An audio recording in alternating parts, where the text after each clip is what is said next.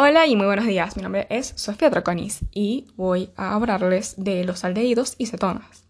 Lo primero de esto es entender qué son. Son compuestos caracterizados por la presencia del grupo carbonilo. Los aldehídos presentan el grupo carbonilo en posición terminal, mientras que las cetonas lo presentan en posición intermedia. Los aldehídos y cetonas se comportan como ácidos debido a la presencia del grupo carbonilo. Esto hace que presenten reacciones típicas de adición nucleofílica. La acetona es un compuesto orgánico que presenta carbonos y forma enlaces carbono-hidrógeno o carbono-carbono, que dispone de un grupo de carbonilo que se forma con un átomo de carbono que está unido a un átomo de oxígeno mediante un doble enlace. Los aldehídos son compuestos químicos de tipo orgánico que surgen cuando determinados alcoholes se oxidan. Se encuentran caracterizados por poseer el grupo funcional carbonilo, el cual se obtiene separando un átomo de hidrógeno del formaldehído. Eh, lo siguiente que sería importante destacar serían las diferencias entre uno u otro. Entre estas entran que los aldehídos se oxidan con facilidad, son menos reactivos frente a oxidantes débiles produciendo los ácidos, mientras que las cetonas solo se oxidan ante oxidantes muy enérgicos y fuertes, produciendo ácidos que tienen un número menor de átomos de carbono. Ante una reacción de reducción, las cetonas generan alcoholes secundarios.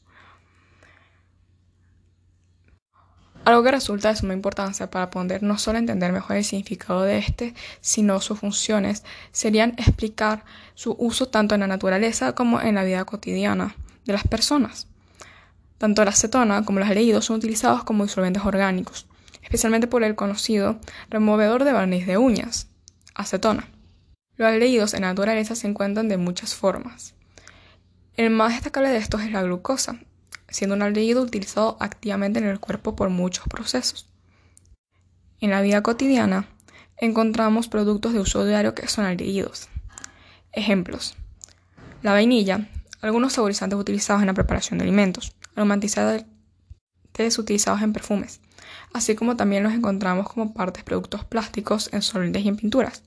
En la limpieza de microcircuitos, partes electrónicas, limpieza de prendas de lana y pieles, cristalización y lavado de fármacos. Este funciona también como base para diluyentes de lacas, pinturas, tintas.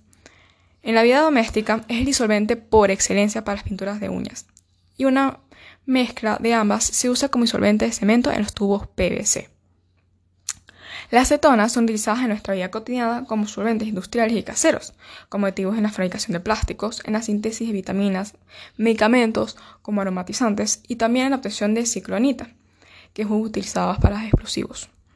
Las cetonas se encuentran ampliamente distribuidas en la naturaleza, como el importante carbohidrato fructuosa, las hormonas cortisona, testosterona, el cual es la hormona masculina, y la progesterona, que es la hormona femenina. Son también cetonas, así como el conocido alcanfor, usado como medicamento. Obtención de ricinas sintéticas, antiséptico, embalsamiento, desodorante, fungicidas, obtención de exógeno y ciclonita, explosivos, preparación de pólvora sin humo, son aprovechadas para obtención de cloroformo y iodoformo. Y un sinfín de otros usos que no puedo seguir nombrando porque si no, esto va a ser sumamente largo. Muchísimas gracias por su atención y por estar en otro capítulo dentro de los podcasts de Sofía Troconis. Eh, stay tuned for the next chapter.